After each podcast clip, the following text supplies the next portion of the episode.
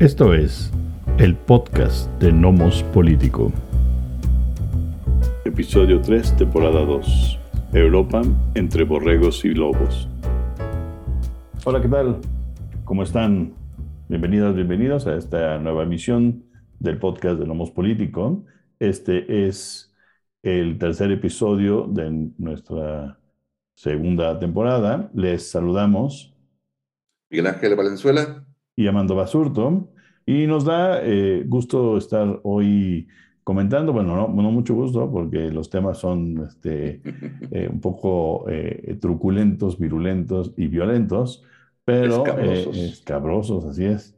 Este, platicaremos en general un poco sobre el comunicado, ese terrible y, y ominoso comunicado de la presidencia de la República que le, como respuesta a aquel, aquello que lo que se pronunció el Parlamento Europeo, ¿no? cosa que sucedió muy este, en, la madrugada, ya prácticamente del día 10, y entonces eh, tener en, eh, platicar un poco sobre eso, platicaremos por supuesto sobre la guerra y lo que nos tiene a muchos pegados a televisor, radio, ya radio, ya radio, perdón, este, al televisor, la internet y demás, eh, para saber qué está sucediendo y y esperando que se llegue a una resolución del conflicto este, ruso en, este, con Ucrania.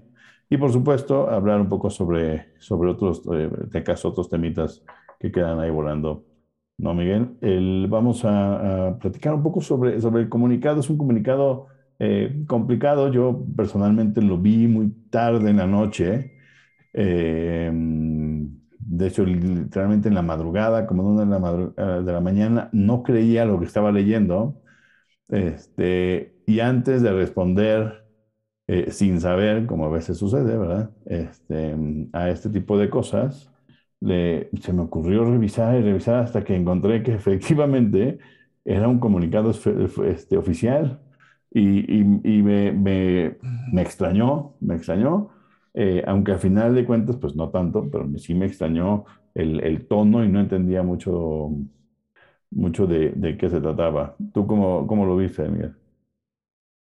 Sí, este, coincido, coincido con la sorpresa. Yo creo que más de, más de uno coincidió, digamos, en, la, en lo que tuiteó eh, Pati Armendaris, eh, legisladora de Morena, diciéndole o pidiéndole, digamos, a la Cancillería que aclarara eh, que, pues que, que, que, lo que se había publicado era, era falso, ¿no? Y criticaba, igual que otros morenistas, a los medios por no propagar fake news y ese tipo de cosas. Y luego tuvo que recular la legisladora, igual que otros integrantes de Morena, diciendo, ups, este, bueno, la verdad es que no estuvo tan mal, ¿no?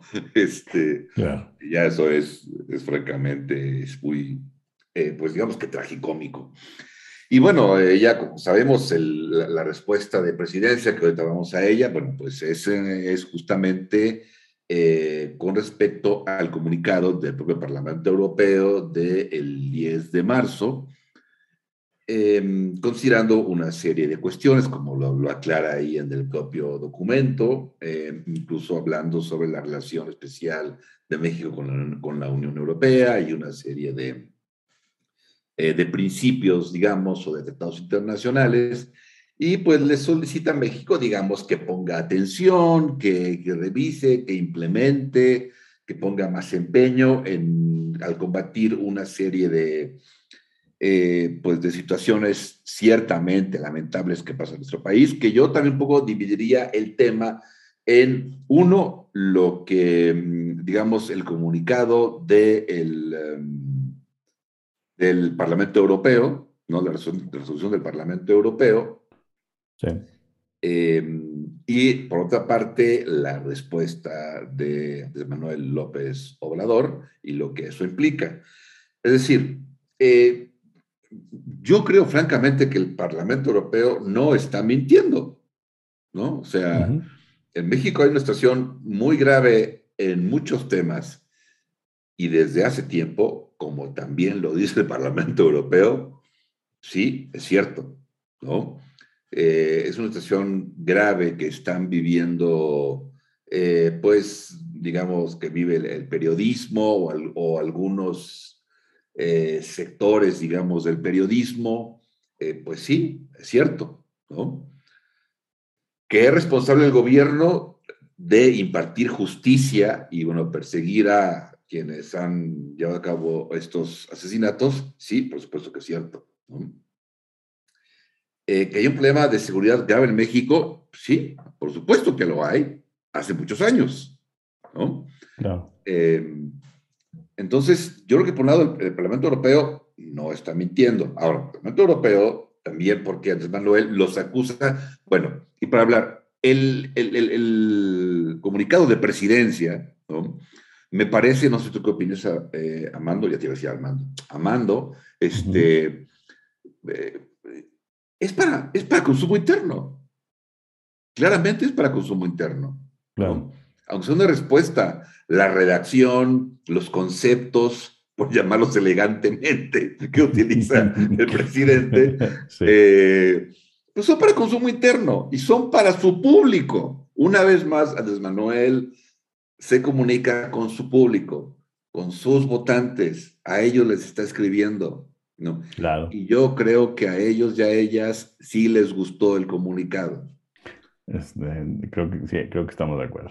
Ese es el punto. O sea, no, no, ni fue para el Parlamento, ¿no? Por eso no lo escribió Marcelo Ebrard, ¿no? O la Cancillería. Ni fue para eh, los críticos de Andrés Manuel, ni fue para, fue para su público. Una vez más, Andrés Manuel siempre le va a hablar a su público. Eso ha, eso ha hecho. Claro. Eh, parece que le ha funcionado y mientras le funcione, lo va a seguir haciendo. Entonces eso creo que hay que entenderlo, ¿no? Sí, yo, yo estoy de acuerdo contigo. Este, yo, desde que lo vi, eh, primero eh, a, quien le comenté cuando lo vi, les dije, eh, hay de dos, o, o, no lo escribieron ellos y alguien tomó partes de discursos simplones que da muchos el señor presidente, ¿no? E hizo un pegote aquí de su tipo de diatriba. O si lo escribió él. No, es obvio que lo escribió él. Nadie, nadie de la Secretaría de Relaciones Exteriores seguramente se sentó a escribir esto, ¿no? Me parece difícil que, que ni siquiera se haya planchado. Tal vez, tal vez, decía yo, tal vez sí se preguntó, oigan, salió esto, ¿no? Este, ¿Respondemos o no? Dicen, ay, pues ahí usted sabe, y entonces él respondió, ¿no? Eh, es interesante porque todos nos enteramos en la madrugada del 11 de que está el comunicado. El comunicado parece se escribe muy tarde y se publica muy tarde. Me parece que el presidente en ese momento iba a, a Chiapas, ¿no? A Tuxtla. Este, entonces, el, el, comunicado está evidentemente escrito un poco sobre las rodillas, ¿no? Creo que se muestra que está sobre las rodillas. El, eh, me, algo que me molesta en general es que todo el mundo de pronto empezó a hablar del, del texto que emitió la presidencia sin decir, miren, esto es lo que dijo el Parlamento Europeo, ¿no? Entonces, habría que ir a ver qué dijo el Parlamento Europeo y qué se contestó. Pero lo interesante es que llegó el 11 al mediodía, aún hoy mucha gente no ha leído lo que escribió el Parlamento Europeo. La mayoría. Y, y, esto no nada más tiene que ver con que la gente no se informa. La verdad es que la resolución, ahora te digo, número 2020-2580 RSP del Parlamento Europeo, no le importa a absolutamente nadie. Por eso no hizo mella y no importó. El día 10 a nadie nos importó. ¿no? Nadie sacó en los medios, miren, esto dijo el Parlamento Europeo para pegarle por lo menos al presidente. El presidente comete un error al darles bola y contestar sobre las rodillas esto, ¿no? Me parece primero este, innecesario. Era más fácil callarse y dejar que pasara. El texto es un texto ridículo, lleno de, de todos estos insumos eh, simplones que nada más lo único que denotan es eh, la alta burocratización de los Em, eh, de los cuerpos políticos, ¿no? Es decir, entre, entre los considerandos viene este, Dice, visto el Pacto Internacional de Derechos Civiles y Políticos del 16 de diciembre de 1966, ¿a quién le importa el Pacto Internacional? Y después, y la Declaración Universal de Derechos Humanos del 10 de diciembre de 1948, que es algo que se cita en todo, todo prácticamente.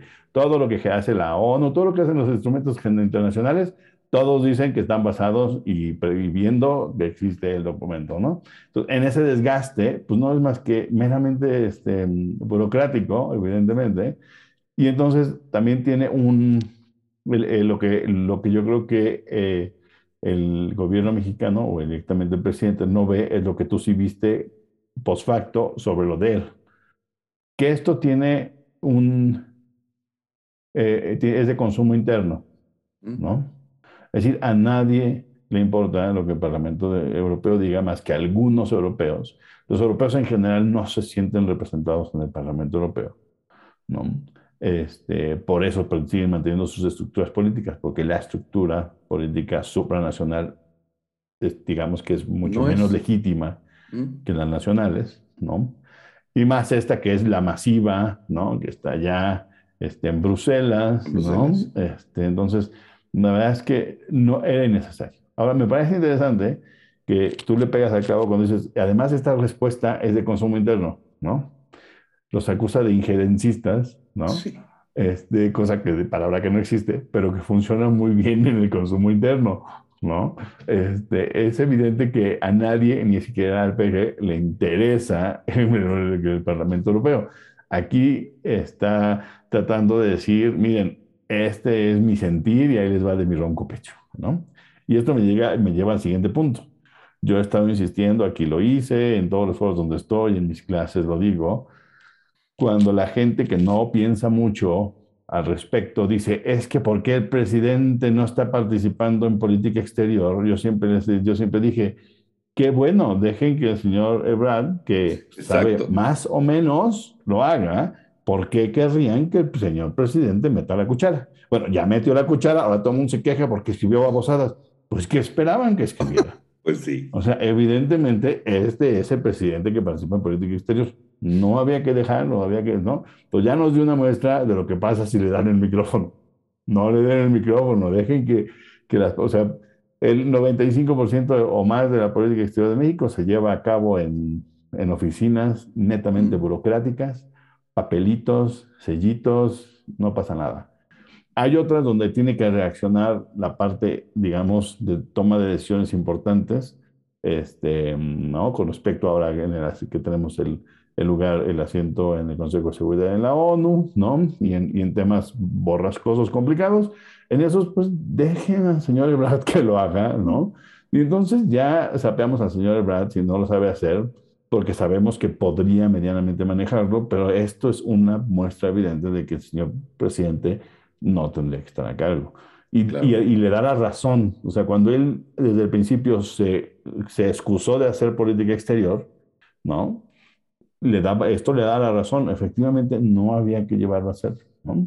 Sí, claro. bueno. Eh, eh, además, creo que considero que es eh, completamente o fue fuera innecesario responder y responder así y, todavía más innecesario que respondiera el presidente, eh, porque además, aunque le, bueno, es, para consumo interno, eso ya lo, ya lo comentamos, ¿no? Aún siendo para consumo interno y, y tal vez porque es para consumo interno, le van a pegar quienes tradicionalmente le pegan al presidente, ¿no? Y el presidente le sigue dando herramientas para pegarle, ¿no? Consuetudinalmente lo hace. Consuetudinalmente el presidente les da herramientas para que le peguen. Y lo va a seguir haciendo. Eso no va a cambiar. Haga lo que haga, diga lo que diga, eso no va a cambiar. ¿no? Por eso él se mantiene hablándole a su público. Y repito, eso le ha funcionado. ¿Por qué abre, abre eh, digamos, flancos, por así decirlo? Reitero, de todas, de todas formas, si va a suceder. Llama ingeniecistas al Parlamento Europeo, los llama de borregos, los llama de conservadores, los llama de... ¿Qué es lo que a él le gusta? ¿no? Sí, claro. Todo, todo el que, aquel que lo critique es conservador, es neoliberal, es esto, es lo eso ya lo sabemos, ¿no?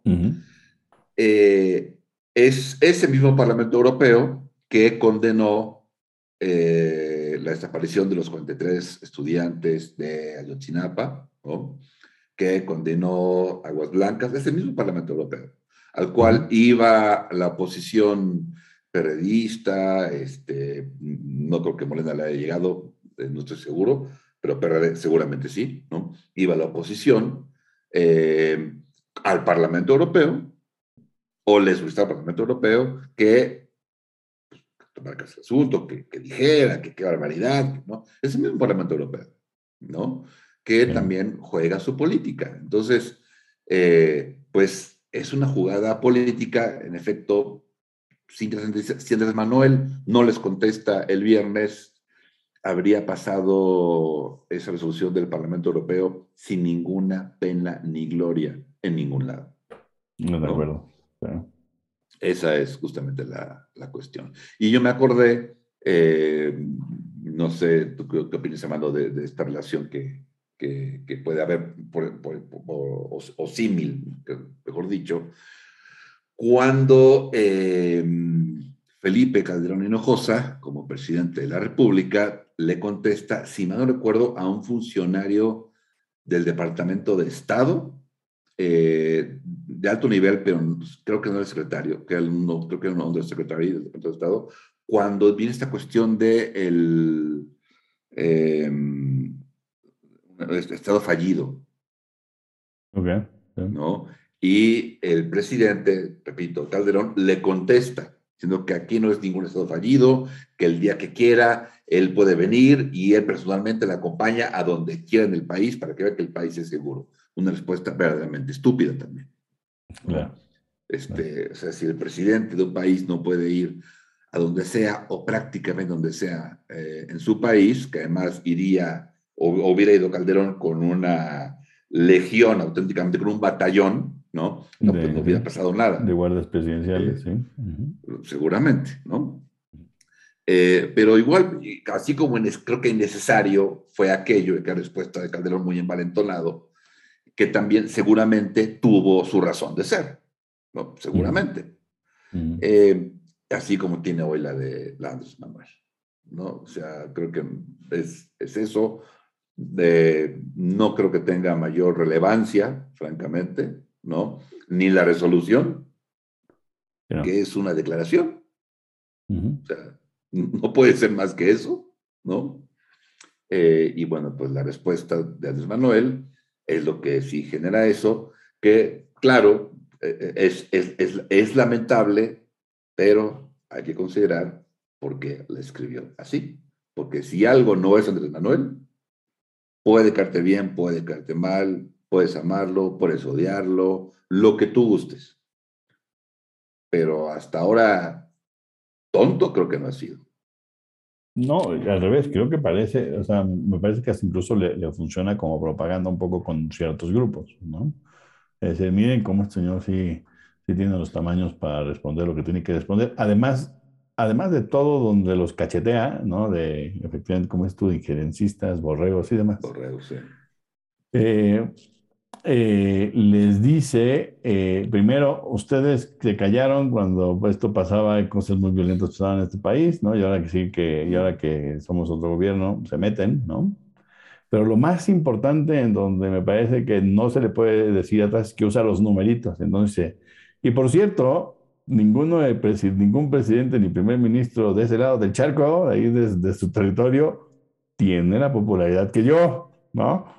Entonces, ni ustedes como sujetos, representantes, porque hay, quien salió con una barrabasada, de eso sí lo vi, es que no me acordaba en el medio, que decía, es que el Parlamento Europeo representa tantos millones de personas. Sí, pero son, son asientos de mayoría simple, no sean tontos, o sea, no, no, nadie, ninguno suma la cantidad de millones que representa López Obrador, ¿no? Entonces, eso lo sabe él. Y entonces usa los números en el comunicado, dice, ningún otro europeo tiene los números que yo, entonces para empezar, aquí el más legítimo soy yo, ¿no?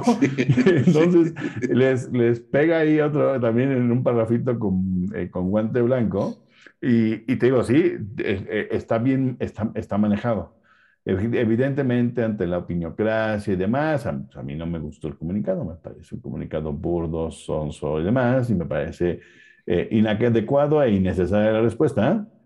Pero eso desde mi posición como universitario, como profesor de universidad y demás, sí, pero la gran mayoría de México, es decir, el 40% de la población que no tiene acceso a micrófonos y a las universidades y demás, posiblemente sí les, o sea, sí les cayó bien la respuesta, ¿no?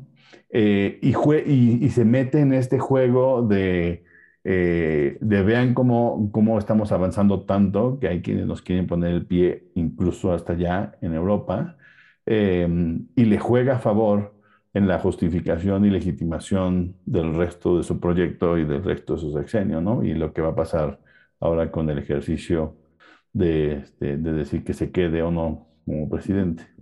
Me parece que le juega a favor, extrañamente, cuando es un texto deplorable, es espantoso. Pero lo interesante es que juega. Y lo otro que yo decía también inmediatamente es eh, aguas con, con esto, porque este día otra vez podemos, nos puede caer mal, nos puede caer bien, pero es muy hábil. Entonces, como decía yo, hay 10.000 problemas graves en México y nos pasamos sábado y domingo hablando de la misma babosada. El Señor con su, con su textito nos impuso la agenda. Así es. Define la agenda todas las mañanas.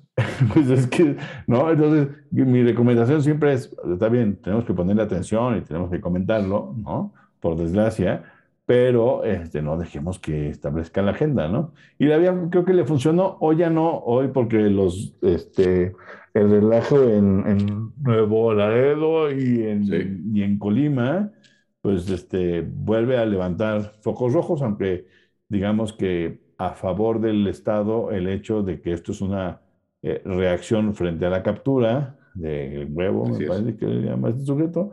Este, entonces es una buena y de esas que generan muy malas consecuencias en el corto plazo, pero al parecer es una, es una buena noticia, em, que es interesante y que sucede además, que también es importante, eh, yo no tengo los detalles, por desgracia, de la captura eh, de este personaje, pero eh, venía el, secretario de Seguridad de, de los Estados Unidos, del, Homeland Security, ¿no? tuvieron esta conversación con, con el canciller y con el presidente y ellos inmediatamente del día anterior tienen en la mano así de, miren, nosotros ya capturamos este, ¿no? Para que vean, ¿no? O sea, como que cae como muy, muy, eh, muy al centavo les cae la, la, noticia. No sé si está relacionada o si nada más estoy este, inventando aquí dos cosas que no son, que son netamente eh, inconexas, pero, pero sí lo dijeron, es decir, miren, esto que está pasando ahorita tiene que ver con que capturamos a, esto estamos haciendo nuestra chamba, ¿no? O sea, nosotros les dijimos que íbamos a hacer esto y lo estamos haciendo, ¿no? Seriamente. Eh, pero entonces le, siguió, le sirvió, digamos, que el, el, el mantener la agenda eh, metida en, la en este tipo de respuesta, pues le funcionó, ¿no? Y, y, también opacó lo mismo que quería hacer, que fue lo que hizo Chiapas, y creo que fue a dos bocas, creo, ¿no? A supervisar, que no sé qué va a supervisar, porque pues, no sabe nada, pero bueno, fue a ver los fierros y le explicaron de qué era y cómo era, ¿no? Y que si la coquizadora de la India estuve viendo un rato ahí, que si ya había llegado y que le iban a instalar. Ah, muy bien, ¿no? Qué bonito.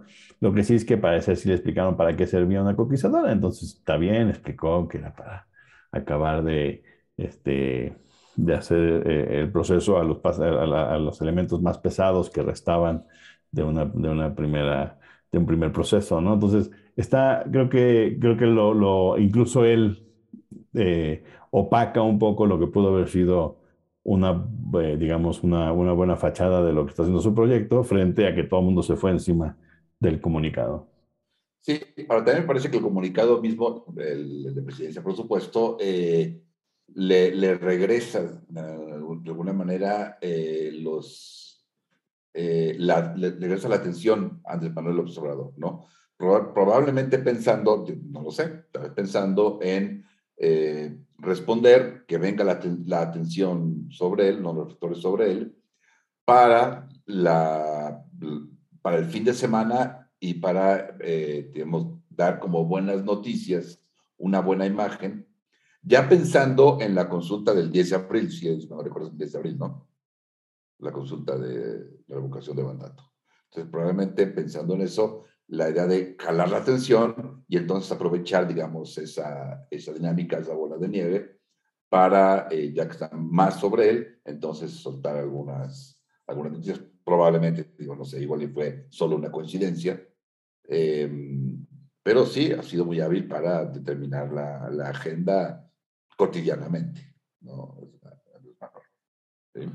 Y teniendo ya, pues estando a menos un mes de la, la revocación, pues evidentemente es muy importante. Mientras mejores números tenga, por supuesto que mejor, ¿no? Sí, y de ahí también la presión de algunos lados para tratar de pegarle, no solo con esto, sino la cuestión de que mande armamento a la guerra para apoyar a Ucrania, y todas esas cuestiones, para pegarle como sea, desde donde sea, para tratar de, impactar justamente en el probable resultado muy probable resultado de la revocación. Claro, que, que, sí, es el 10 y, la, em, y me parece que eh, es obvio que la, eh, la oposición no tiene una sola postura, no tiene una sola, eh, digamos, política frente a esto, porque hay quienes llaman eh, a votar en contra y hay quienes están votando, llamando a no participar, ¿no? Este, yo lo que creo es, eh, primero, no va a funcionar la revocación de mandato como tal, porque el, primer ejercicio de estos usualmente no funciona, ¿no? No hay, suficientemente, no hay suficiente población, lo vamos a ver, ojalá, a ver si me equivoco, no hay suficiente población que participe activamente la, gente que está más interesada en, actuar, al parecer es la que está a favor de que se quede, porque la oposición está jugando, como decía yo, con, con jalar un grupo de personas para que no participe. En un error me parece grave, porque la consulta ya es ley constitucional. O sea, esta es la revocación de mandato. Y por lo tanto no necesita legitimidad. Eh, si va poca o mucha gente, ya no, ya no se va a cambiar la ley. Lo que sí es, si va poca gente a votar en contra de, de que se quede López Obrador, lo que queda en el papel es que no hay tanta gente que esté a disgusto. Mientras más gente, aunque no ganen, mientras más gente demuestre su disgusto, mayor impacto puede tener en, a muchos niveles. Eh, pero bueno, la, este, eh, no, no, no hay una, un consenso en la, en la oposición de cómo actuar y me parece que se están equivocando al llamar a la gente a no votar. Yo creo que tendría, la gente tendría que demostrar, a, decir que no quieren de manera López Obrador, si esa es, su, esa, es su, esa es su sensación y lo ve uno en las redes y demás, vayan y digan que no les gusta la, administración. Es, porque porque el que no vaya no va, a no va a legitimar nada nada, porque ya, ya está, la legitimación tendría que haber sido antes de que se aprobara. Ya se aprobó, ya es constitucional, ¿no? Ahora hay que usarla, ahorita o después, para quitar presidentes de cualquier partido, incluyendo de Morena, por supuesto, ¿no? Sí. Este, pero eh, me parece no que. tendría que ir. Solamente que no vaya nadie, solamente que no vaya nadie de los que no están de acuerdo con López Obrador, tendría alguna suerte de impacto. Pero nadie, nadie, ni uno. Porque entonces sería muy burdo, ¿no? Eh, y sería de lógica, no tiene sentido que un millón, quinientos mil o cien mil estén de acuerdo con el presidente y no haya una sola persona que no, que esté en contra. Solamente así tendría alguna suerte de impacto mediático, los partidos podrían utilizarlo, pero solamente así. Sí, pero la primera, cabeza, la primera cabeza que rodaría en ese caso es la de Lorenzo Córdoba, porque, porque todo esto ya, eh, a pesar de Lorenzo Córdoba, ¿no? Este, esto ya se volvió el Irak de Hussein, ¿no? O el, o el Venezuela de Maduro, porque no hay un solo voto en contra, ¿no? Exacto. eso no se lo puede permitir el INE. Más que o sea, las instituciones garantes de la democracia resulta que no funcionaron, ¿no? Gracias a que la oposición estuvo diciendo no vayan a votar. Exacto. Sí, no, sí, por supuesto, a quienes los de aquí es el INE, ¿no? Que además el INE se pelea por cómo están hechas las cosas, se pelea porque le recortan ¿no? el dinero y que no tienen dinero para llevarlo a cabo con, de la manera, mejor manera. Y aún así han estado en una campaña intensa de promoción, porque es su obligación. ¿no? Aquí sí hay que reconocerle al INE este, por Lorenzo Córdoba o en contra de Lorenzo Córdoba, no creo, pero es relevante, ¿no? O sea, no tiene que ver nada su posición política. El INE está haciendo su chamba de decir, ok, la vamos a hacer, la vamos a hacer, y aquí están todos los spots, y uno sale a la calle y en las esquinas y demás dice, ve y participa en la, en la consulta de revocación de mandato, ¿no? Entonces están haciendo su chamba, y como dices tú, los que están boicoteando son los pro llamados pro-demócratas, ¿no? Que te digo, lo único que sale, que saldría golpeado de que, de que no votara nadie a no, a que, a que, digo, a que se vaya, este, pues es Lorenzo Córdoba, ¿no? Sí, exactamente. ¿Qué pasó con tu ejercicio? Tampoco, tampoco democrático y liberal, ¿no? Entonces sí, este, va, va a ser, va a ser complicado y ahorita que entramos en el tema, ahí, ahí, va a estar, yo creo que si quieres, damos rápido un, eh, cada quien su, su, opinión. Yo creo que no va a pasar nada, yo porque, porque, el, porque el proyecto es nuevo, la gente no estamos eh, eh, este, acostumbrados a estas cosas. vivimos en un país que, por desgracia, heredó un sistema de, de sexenios y de, y de falta de reelección, ¿no? Que en otros países es como, como el check and balance, ¿no? Usualmente son cuatro años los que duran los mandatos. Eh, estamos tomando el ejemplo no nomás de Estados Unidos, sino incluso las, eh, los sistemas parlamentarios usualmente el máximo es de cinco, porque el parlamento se puede disolver eh, o el primer ministro puede perder la, mm, eh, eh, voto de confianza frente a su parlamento antes de los cinco años y tener que mandar a, elecciones. Entonces el máximo es de cinco, por lo tanto se dan usualmente a los cuatro. Así es.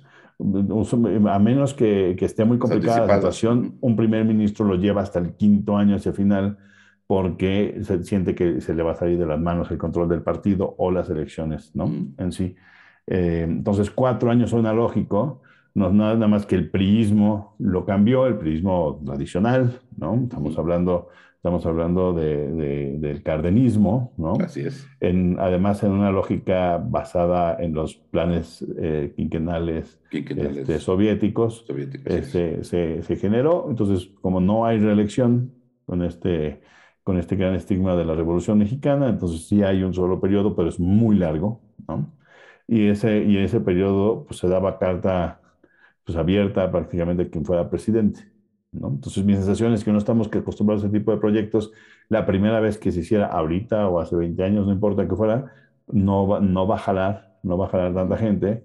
Y, y ahora peor porque, porque es un juego bizarro que solamente podría pasar en México, ¿no?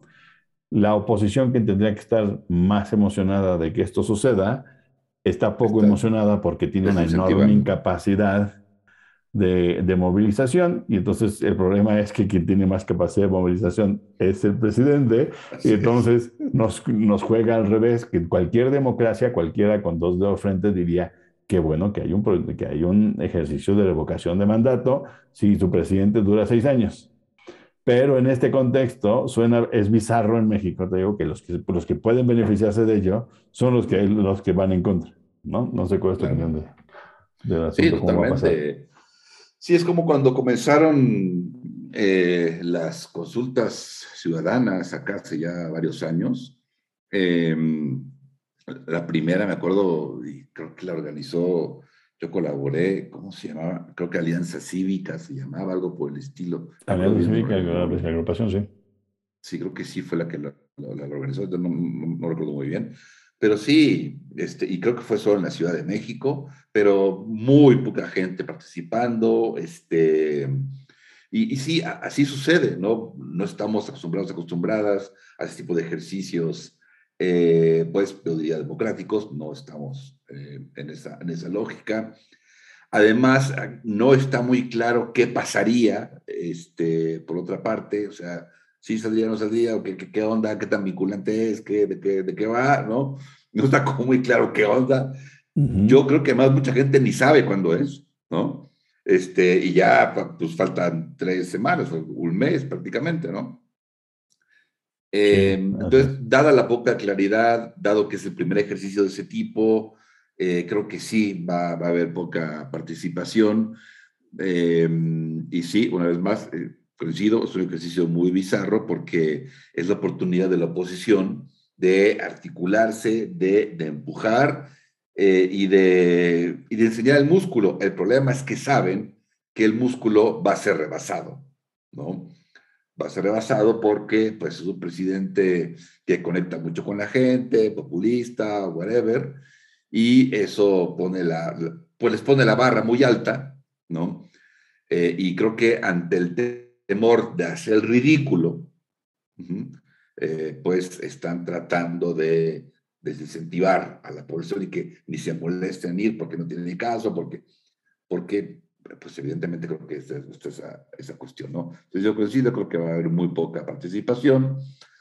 Eh, en consecuencia, pues los números podrían irse a las nubes, Andrés Manuel, cuando tampoco es necesariamente es el caso. ¿No? Sí, claro, ¿no? Eh, tampoco Lo que eso, inflaría los números. Lo va a inflar, por supuesto. Lo va a inflar. Y eh, eso le va a dar le va a dar mucho poder a Morena, al propio Andrés Manuel, le va a dar mucho poder, mucha legitimidad eh, en cara a las próximas elecciones, ¿no? Y entonces, pues evidentemente la, la oposición tendrá que, que aprender a, a, navegar en un agua en aguas sumamente turbulentas este, y, y adversas cara a la, la próxima elección, ¿no? Claro, y además parece que este es un, buen momento como para aprovechar decir, vamos a ganar este ejercicio, no. Aunque, pero lo vamos a ocupar, en lugar de nada más tirarle al ejercicio, ocupémoslo como manera de pegarle a Morena, al partido Morena, eh, en estas elecciones intermedias que vienen este año. Claro, tratar, no, sé, no sé si sea posible, la verdad, desconozco bien cómo vaya a operar la consulta, pero tratar de leer los distritos. Claro. Tratar de leerlo. Entonces, hay que motivar, yo diría que habría que motivar lo más posible la participación. No importa que no ganes, no vas a ganar, ¿no? No importa, no lo quieres para eso. Yo creo que es momento de tratar justamente de, de medir fuerzas en los distritos. ¿Cómo estás en tus distritos y cómo estás en los que no son tus distritos? ¿no? Y creo que es lo que habría que hacer. Y claro, sí. Y para estas y para las Porque si no, no les va a servir de nada. Si no, nos va a servir, absolutamente de nada les va a servir. Así es. Así es. Pero bueno, eh, eh, eh, también tiene que ver con desinformación, desinformación institucionalizada, más esta incapacidad completa de los partidos de oposición de, de tener una claridad política al respecto, ¿no? Nada más de, en buena medida de boicotearlo. Así es. Y, bueno, si quieres, eh, pasemos al, siguiente, tema. Hablemos de, del conflicto que se sigue complicando.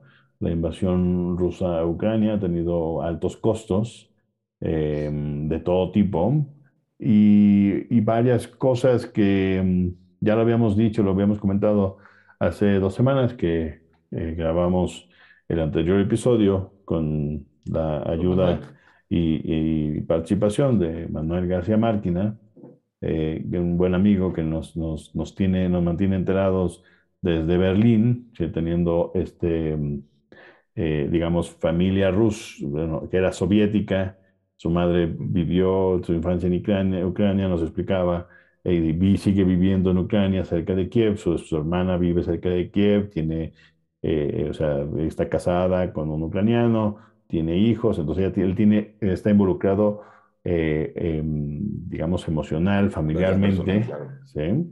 pero además pues es un estudioso de Rusia, hizo su maestría y después su doctorado en historia rusa, entonces eso nos ha permitido verlo desde una perspectiva distinta, con, con, mucha claridad en algunas cosas, mientras eh, los medios nos presentan visiones que tienen dos problemas. La mayoría están posicionadas de un lado o de otro, a favor de unos o de otros. Eh, toman partido de entrada, ese es el primer problema.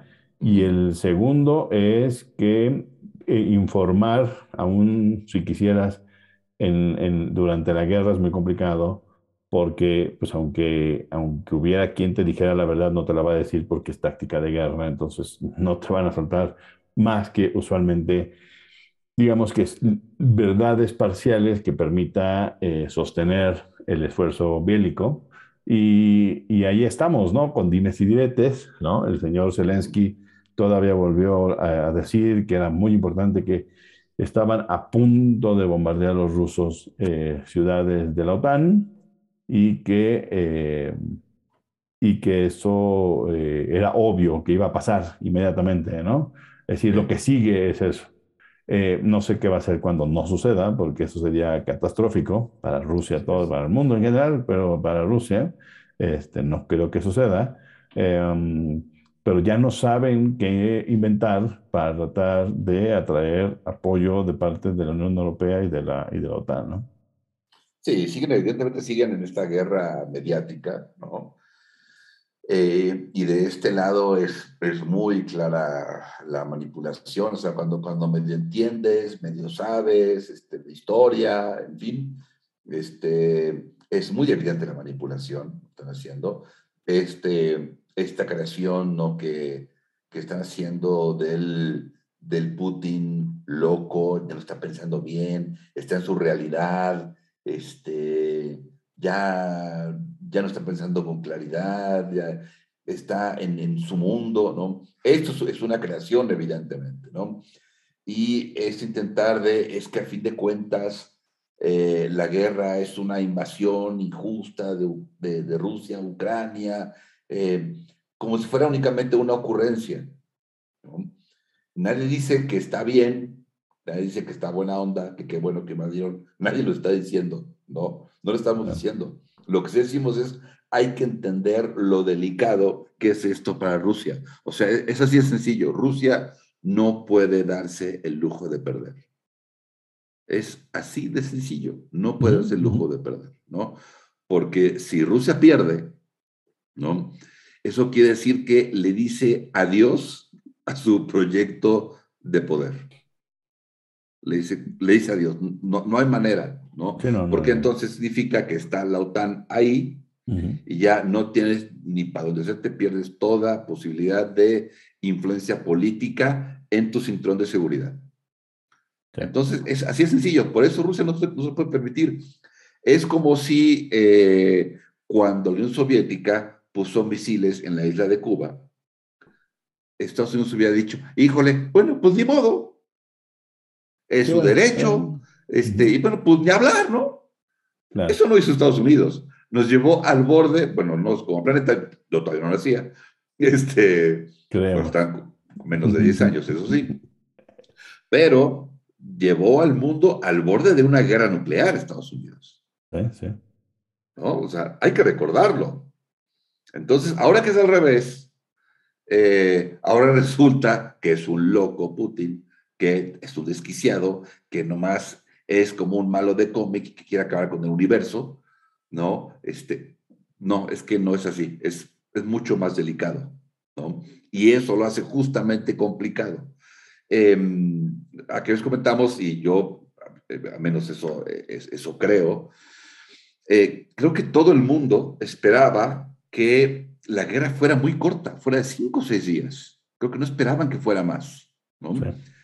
Incluido Occidente y yo creo que hasta Zelensky. No, no creían que fuera algo más, largo. Por eso no había, no había prácticamente, em, eh, no había tanta condena internacional, no había, hace falta la, palabra, sanciones contra Rusia, ¿no? Porque creo que estaban apostando a un fait accompli. Se dijo, ya, ya les cayó, ya negociaron, ya, ya, ya ni modo, qué mala onda, ups, ¿no? Ya no hay nada que el mundo pueda hacer. Pero cuando se alarga, se complica todo para todo mundo. Así es. ¿no? Por un lado, eh, Ucrania, cuando se larga la guerra, Ucrania creo que es la menos interesada, o bueno, Zelensky, el menos interesado, y el grupo político, claro, en que se acabe la guerra porque si se alarga, Rusia comienza a tener más problemas y a tener más presión internacional, ¿no? Eh, ese, es un problema para Rusia. También si se alarga demasiado, no le va a convenir a Ucrania, ¿no? Porque va a ser demasiado desgaste, demasiada destrucción y eventualmente va a perder apoyo, porque si comienzan, no sé qué tanto pese, francamente, eh, eh, pero si comienza a haber cada vez más voces que digan, oigan, que sí, sí Ucrania, pero ¿y los demás conflictos por qué no les importan? O sea, sí parece una cuestión de solo los blancos importan. ¿No? Solo los blancos, bonitos son los que importan, los demás no importan. ¿No? Este, y las sanciones a Rusia empiezan a pegar en todo el mundo. A todos. Exacto, ya empiezan a pegar a todos. Eh, y eso, por eso yo que esperaban todos y deseaban una guerra corta.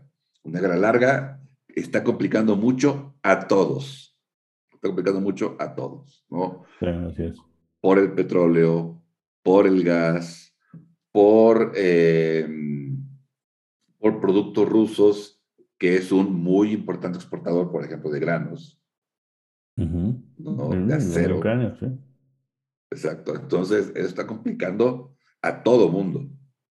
Sí, sí, sí. La, la, como ejemplo de esto, baste ver, eh, Volkswagen ha cerrado tres plantas en Alemania, especialmente eh, incluyendo la más importante este, que tienen al norte, porque, eh, porque no hay muchas piezas que se producen en Ucrania, ¿no?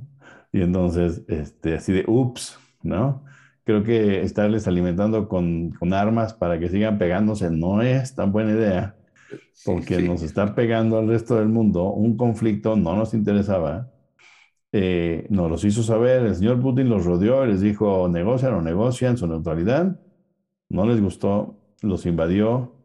Eh, evidentemente Ucrania tiene perdido desde el día uno la guerra pero no quiere capitular porque Zelensky en su proyecto ultranacionalista, la gente que lo apoya, es muy importante este, demostrar eh, fortaleza, aunque poco a poco han tenido que ceder este elemento de, bueno, pues si no nos hicieron caso los de la OTAN, pues ni modo seguirles rogando, ¿no? Entonces, este, tal vez sí nos declaramos neutrales, ¿no?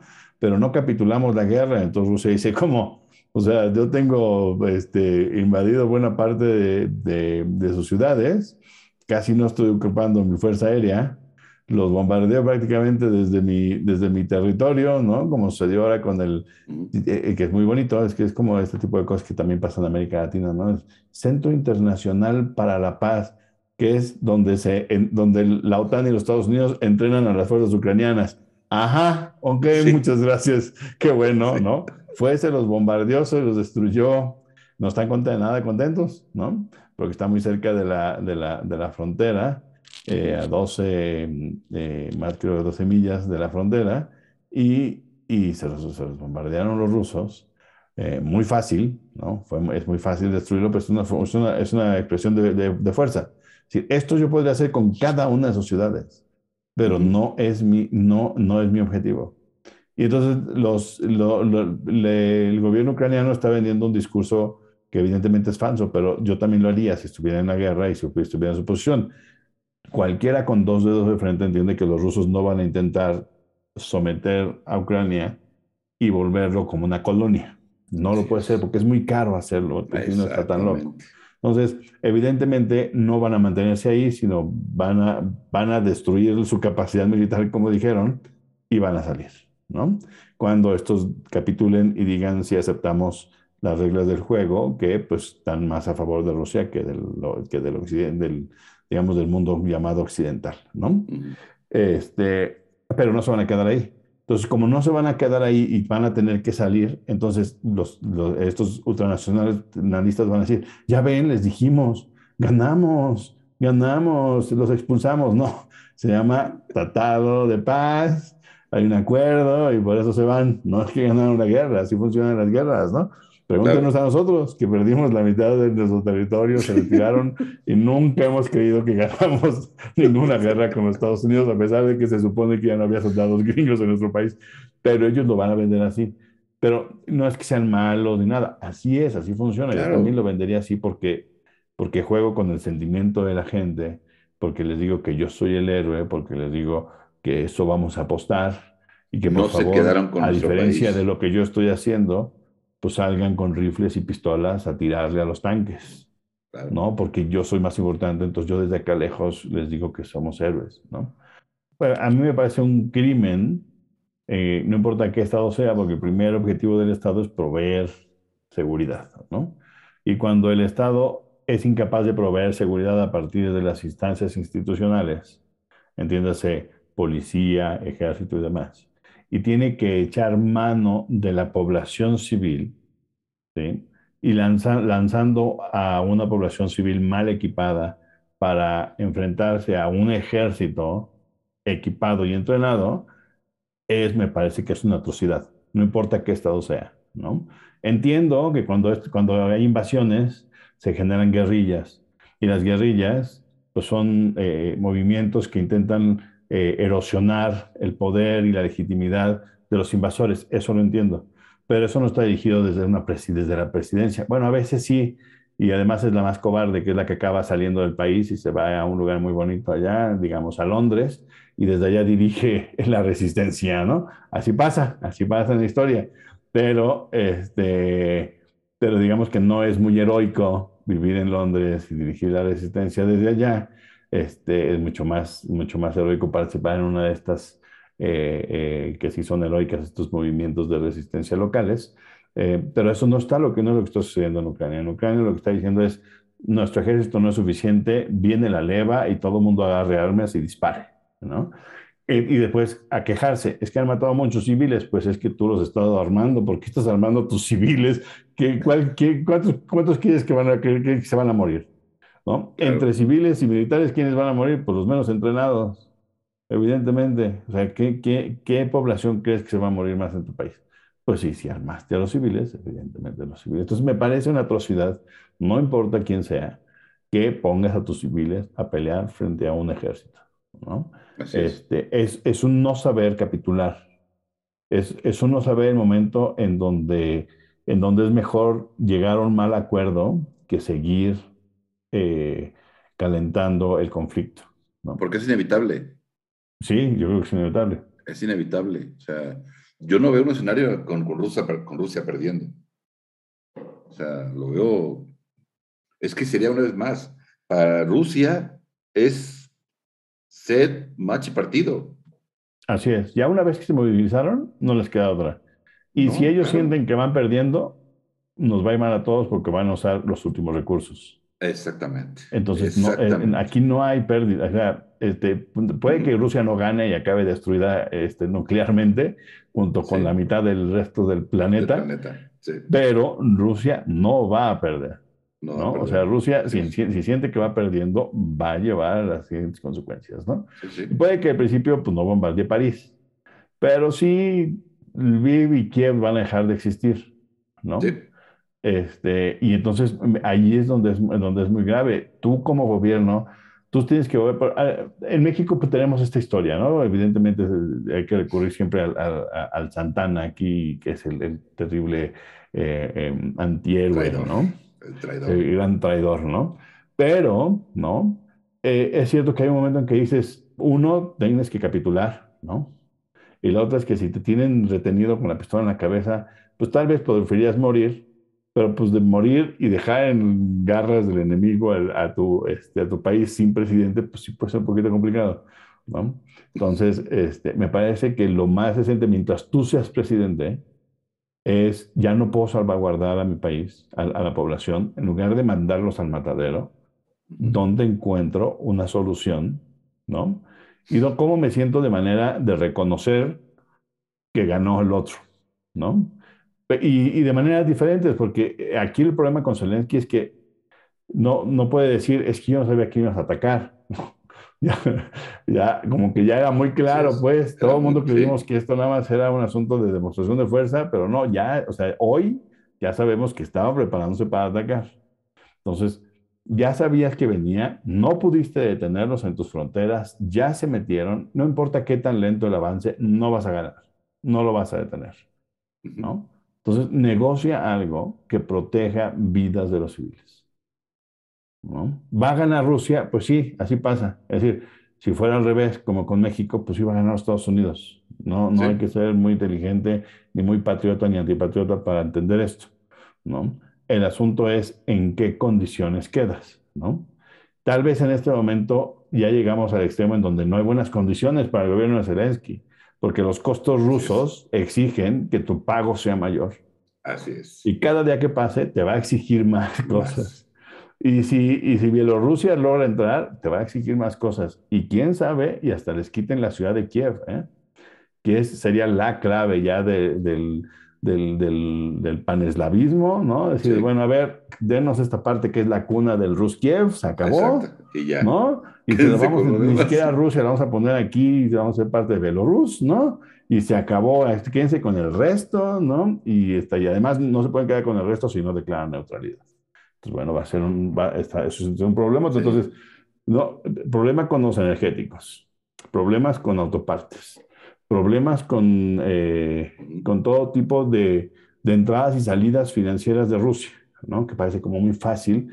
No, no lo era, y por eso se tardaron y lo han hecho en partes, porque es muy complicado desconectarlos, porque tiene costos para los demás, ¿no? Sí, para ambas eh, partes. Sí, para todos, para todos. muy bien. Y yo creo que aquí es donde lo, que no, no, los, los, medios se pierden un poco al decirnos, es decir, por supuesto que uno puede imaginarse al gobierno ruso durante un mes diciendo, a ver, si vamos a entrar, ¿qué es lo que queremos que puede pasar? ¿Y cuál es el peor escenario? Ah, pues el peor escenario es que nos den, que le bajen en Suiza todo a todo, que nos, que nos corten, ¿no? Para eso nosotros ya, por supuesto, abrimos una ventanita cochina, ¿no? Pero que nos corten completamente. Ok, y esos costos los pagamos nada más nosotros, no, ah, pues entonces venga, ¿no? Porque, la, porque hay animadversión al riesgo mientras el otro no, no pague costos. Pero si el otro va a pagar costos, pues sí, ¿no? Sí. Eh, ¿Me sirve para dar en la torre a los demócratas en las elecciones? Sí, venga, ¿no? O sea, no solamente le voy a pegar a Zelensky, sino además el señor Biden se va a quedar sin mayoría en sus cámaras porque por las, por, por las, eh, por las consecuencias económicas que va a generar el relajito que va a armar, ¿no? Venga, lo pagamos. O sea, ¿cuánto aquí hay que pagar? Hay que pagar, que paguemos consecuencias. Y yo creo que sí lo pensaron, yo creo que incluso lo tienen pensado. Lo que pasa es que esta es un poco una misión suicida, ¿no? Lo habíamos dicho la vez pasada. Es, es una gallina. apuesta muy, muy arriesgada. Si es el gallina, así es. Es el juego de gallina. Y los rusos se van, ¿no? Y el primero, y además creo que es un juego de gallina, pero como que con no, no sino con más jugadores, porque Occidente no es uno solo. Claro. ¿no? Y, y, Europa ya está comenzando a sentir este, el problema de dejar a Rusia fuera. Ya está sintiendo Europa las sanciones a Rusia. Sí, sí, sí. Y los, y los alemanes ya estuvieron muy, muy babucones, sí. ah, nosotros un poco vamos a, a, poder ya no depender del, del petróleo ruso, sí, pero, ajá, pero, de, pero ¿cuándo? ¿no? Sí. Es decir, el problema es, el problema es la próxima semana, el problema no es en dos años o en quince, el problema es la próxima semana, ¿qué vas a hacer? ¿no? Y, sí, hace, y el asunto de las semanas decía Deutsche Welle, eh, en nuestro análisis decían, eh, ya le estamos comprando eh, petróleo a Estados Unidos, ¿no? El problema es que no es ni de, ni, ni de lejos suficiente. No, claro que no. Ni de bromas, es el problema, ¿no?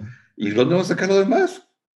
No, no, no, y aunque lo pudieran hacer, la importación, que no sea por ductos, Así es. les va a salir carísimo de gas o de petróleo.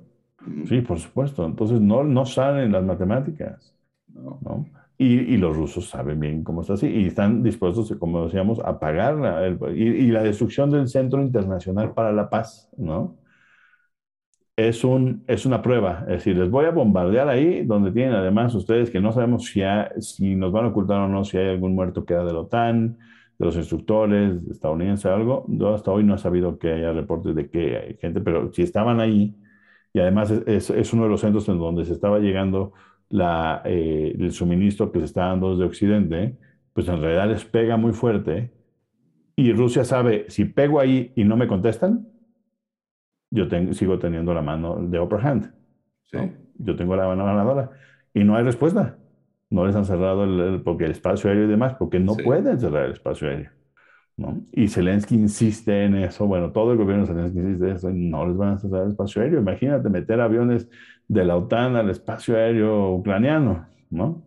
Nadie va a meter las manos por los ucranianos hasta que no reviente una bomba del otro lado de la, eh, este, de la frontera, no van a meter. Sí, la OTAN ha dicho una, una, y otra vez, no tenemos ninguna intención ¿no? de enviar soldados activos allá, ninguna intención. Y Zelensky debe de entenderlo ya, ya. O sea, todo lo, todo lo que tú veas como escenarios ucranianos para resolver la, el problema del conflicto, tiene que pasar por reconocer que la OTAN no va a hacer nada. Así es. Y no al revés, no a través de seguir pregonando, pidiendo, ¿no? Este, que si sí, porque eso de la Unión Europea de hace unas semanas, donde solicitó formalmente el ingreso. Otra vez, sí. La Unión dijo, a ver, sí, pero es un proceso de muchos años. Sí. Eso no es de unos días. Pues hace muchos años, ¿eh? Sí. Entonces, como que no, no, no, no se equivoquen. Pues sí. está bien, pero desde años. Ya será, tal vez sea otra Ucrania en la que aceptemos. Sí, exacto. Y la otra es, el, cada día que pase pone más en riesgo la integridad territorial de Ucrania, porque se los van a seguir cobrando caro a los rusos. eso no sé por qué no está en el cálculo. Si está en el cálculo, es un cálculo terrible el que está haciendo Zelensky. Este, pero bueno, a ver cómo, cómo sucede. Sí, o sea, él, él, yo creo que él quiere alargar el conflicto esperando que Rusia se debilite y que en un momento dado eh, o entre la OTAN o se debilite demasiado Rusia por las sanciones. Yo creo que es la apuesta de Zelensky, pero no, no está pasando. Sí, no, no está pasando. Y ya cada vez va a sentir más Europa el peso de las sanciones a Rusia. Y, todo, digo, los europeos siempre pagan caro su, gasolina, por ejemplo, y ahora están pagando mucho más cara. Los estadounidenses están incluso pagando más en buena parte del país, más que en México, que ya nos pega, ¿no? Pero que aquí todavía el precio está más o menos detenido, porque como las gasolineras de Pemex todavía lo venden por debajo de su precio de, de comercio internacional, pues obliga a los demás a bajarse, ¿no? Más o menos, no es que estén baratos, pero obliga a bajarse, a no llegar a lo que tendría que estar ahorita, que sería más o menos 25, 26 pesos el litro. No ha llegado hasta ahí por, por este asunto, ¿no?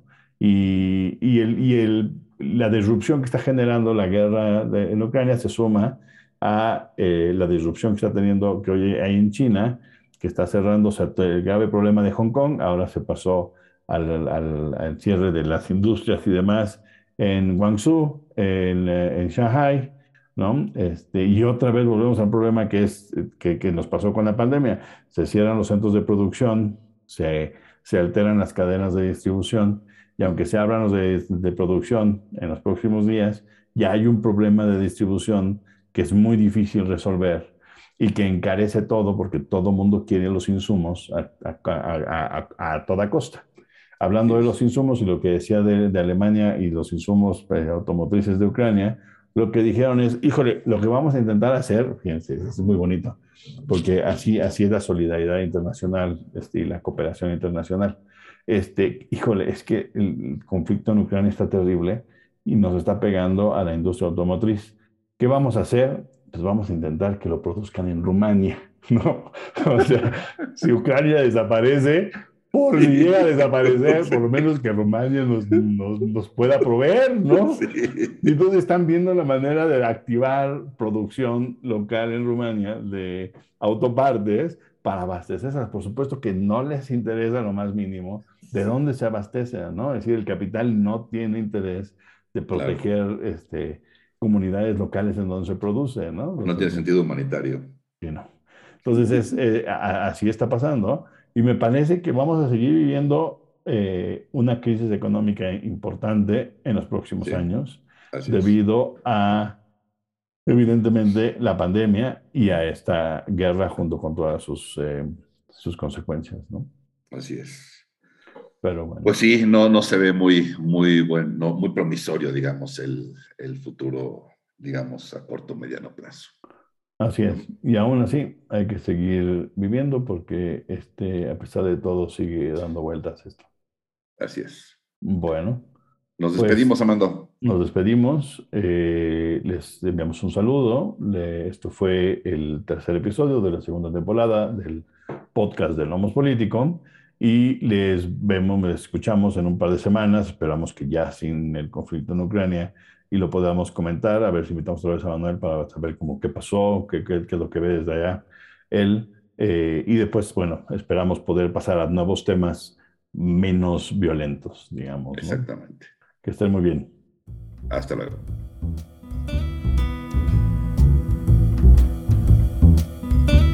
Esto fue Nomos Político.